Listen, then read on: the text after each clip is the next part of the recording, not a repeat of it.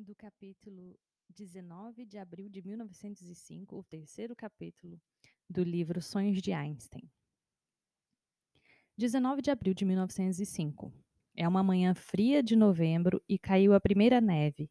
Um homem vestindo um longo casaco de couro está na sacada do seu apartamento, no quarto andar na Kramgas, observando a fonte Zorninger e a Rua Branca logo abaixo. A leste, ele pode ver o frágil campanário da Catedral de São Vicente.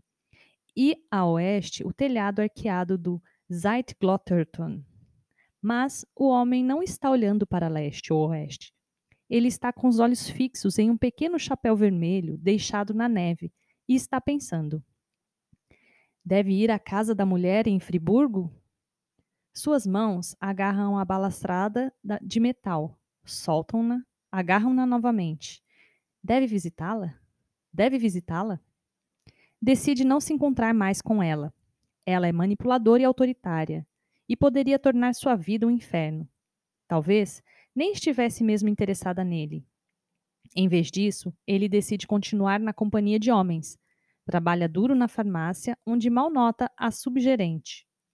À noite, vai para a brasserie, na Conquergas, com seus amigos, e bebe cerveja e aprende a fazer fundir. Depois de três anos mais tarde, conhece uma outra mulher em uma loja de roupas em Neuchâtel. Ela é simpática, faz amor com ele muito, muito lentamente durante alguns meses. Após um ano, vem morar com ele em Berna. Eles vivem tranquilamente, caminham juntos à margem do Are, fazem companhia um ao outro, envelhecem felizes. No segundo mundo, o homem, com um longo casaco de couro, decide que precisa encontrar a mulher de Friburgo novamente. Ele mal a conhece. Ela pode ser manipuladora e seus movimentos sugerem volatilidade, mas aquela expressão suave quando ela sorri, aquela risada, aquele jeito inteligente de usar as palavras. Sim, precisa encontrá-la de novo. Ele vai até a casa dela em Friburgo, Senta no sofá ao seu lado. Em poucos instantes, percebe seu coração galopando e sente-se minando diante da brancura dos braços dela. Eles fazem amor ruidosa e apaixonadamente. Ela a convence a mudar-se para Friburgo. Ele larga seu emprego em Berna e começa a trabalhar na agência postal de Friburgo. Ele queima de tanto amor por ela.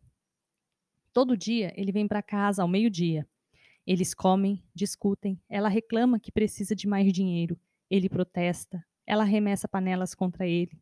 Eles fazem amor novamente. Ele volta à agência postal.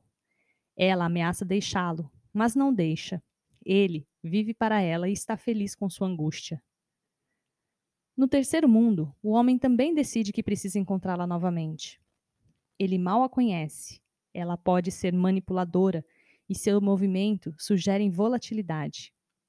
Mas aquele sorriso, aquela risada, aquele jeito inteligente de usar as palavras, sim, precisa encontrá-la de novo. Ele vai até a casa dela em Friburgo, encontra-a na porta, toma chá com ela na mesa da cozinha. Eles conversam sobre o trabalho dela na biblioteca, o emprego dele na farmácia. Depois de uma hora, ela diz que precisa sair para ajudar um amigo, diz adeus e eles se despedem com um aperto de mão. Ele viaja os, os 30 quilômetros de volta a Berna. Sente-se vazio durante a viagem de trem. Sobe para o seu apartamento no quarto andar da Kramgas. Vai para a sacada e fica olhando o pequeno chapéu vermelho deixado na neve. Estas três cadeias de eventos realmente acontecem simultaneamente, pois neste mundo o tempo tem três dimensões, como o espaço.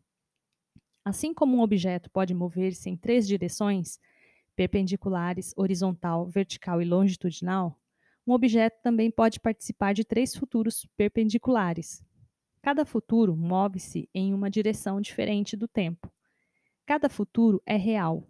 Em cada ponto de decisão, seja ela visitar uma mulher em Friburgo ou comprar um casaco novo, o mundo se divide em três mundos cada qual com as mesmas pessoas, mas com destinos diferentes para elas. No tempo, há uma infinidade de mundos. Alguns não se importam com as decisões, argumentando que todas as decisões possíveis ocorrerão. Em um mundo como este, como pode uma pessoa ser responsável por seus atos? Outros afirmam que cada decisão deve ser tomada com espírito de comprometimento, pois sem comprometimento há caos. Essas pessoas são felizes por viverem em mundo contraditório, desde que saibam a razão para cada um deles. É como você imaginar um multiverso, onde ele pode ter tomado essas três decisões diferentes, e você imaginar qual é o resultado dessas três decisões, simplificando, óbvio, né?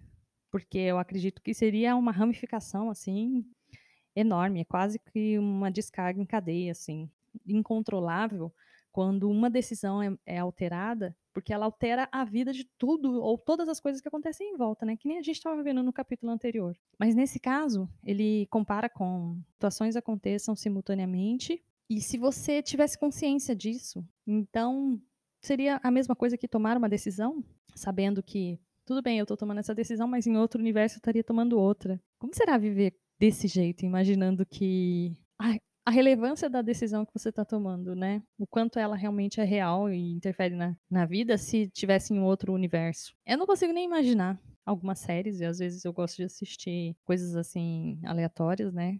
Que nem a série Loki. Acho que é o maior exemplo que a gente tem de multiverso. Hoje, né, nesse ano de 2022, a série Loki mostra é, como seria esse monte de universos ou multiversos, né, em que a gente transitasse por eles e em cada um a gente fosse uma pessoa, um personagem ou vivesse uma vida diferente. Eu não acredito em multiverso, não acredito que isso seja uma realidade, mas tem tanta coisa pra gente descobrir nesse mundo. Vai que existe um multiverso onde nesse multiverso a gente é uma réplica da gente mesmo, tomando decisões diferentes. Já parou para pensar nisso? Já conversou com alguém sobre isso? Eu acho tão bizarro que eu acho que é até difícil chamar alguém para conversar sobre isso. Tem que estar tá numa vibe muito, muito alucinada, né, para pensar nisso. Mas eu acho que uma coisa importante que é a, a conclusão é o final mesmo desse capítulo é que ele fala que cada decisão deve ser tomada com espírito de comprometimento. Porque, na verdade, o que a gente tem é o que a gente está vivendo hoje, né? É o que eu estou tendo consciência de estar tá vivendo. Então, não sei se existe multiverso, se não existe, se eu tivesse em outro lugar ou outra coisa, ou sei lá, qualquer coisa parecida com isso, a princípio o que importa é a minha interação com esse ambiente que eu estou vivendo. E nessa interação com esse ambiente que eu estou vivendo, é, a decisão tem que ser tomada com espírito de comprometimento. Né? Eu acredito que a maioria das pessoas foram educadas para esse jeito. Tirando esse lado filosófico, né, dessa discussão, voltando um pouquinho para o lado físico, né, e imaginando o contexto desse livro, que é Einstein tentando entender o tempo e pensando, por exemplo, na existência de multiversos, que eu acredito que seria essa sugestão desse livro ou parecida. Realmente, eu acho que eu vou encerrar por aqui com essa questão e eu vou levar ela para eu ficar pensando se existe multiverso ou se como seria o mundo ou como seriam as leis da física, ou como seria a regência desse universo em caso de multiverso. Fica isso aí para vocês pensarem sobre mas que raios continua por aqui, relevante, importante para a gente deixar a nossa mente, lembra, sempre expandir e começar a aprender cada vez mais com a física, com o conhecimento, com a divulgação científica e deixar nossa mente cada vez mais é, ter este, essa amplitude que faz com que a gente pense no diferente para que nós possamos descobrir o diferente também, né? Pessoas que conseguiram imaginar ou criar coisas significantes, elas deixaram a mente delas, não deixaram ela presa numa caixinha e em que a caixinha limitava esse conhecimento. Elas deixaram a mente livre para poder desvendar esse universo. Então, fica aí para vocês esse capítulo. Será que existe multiverso? Um bom dia e fui.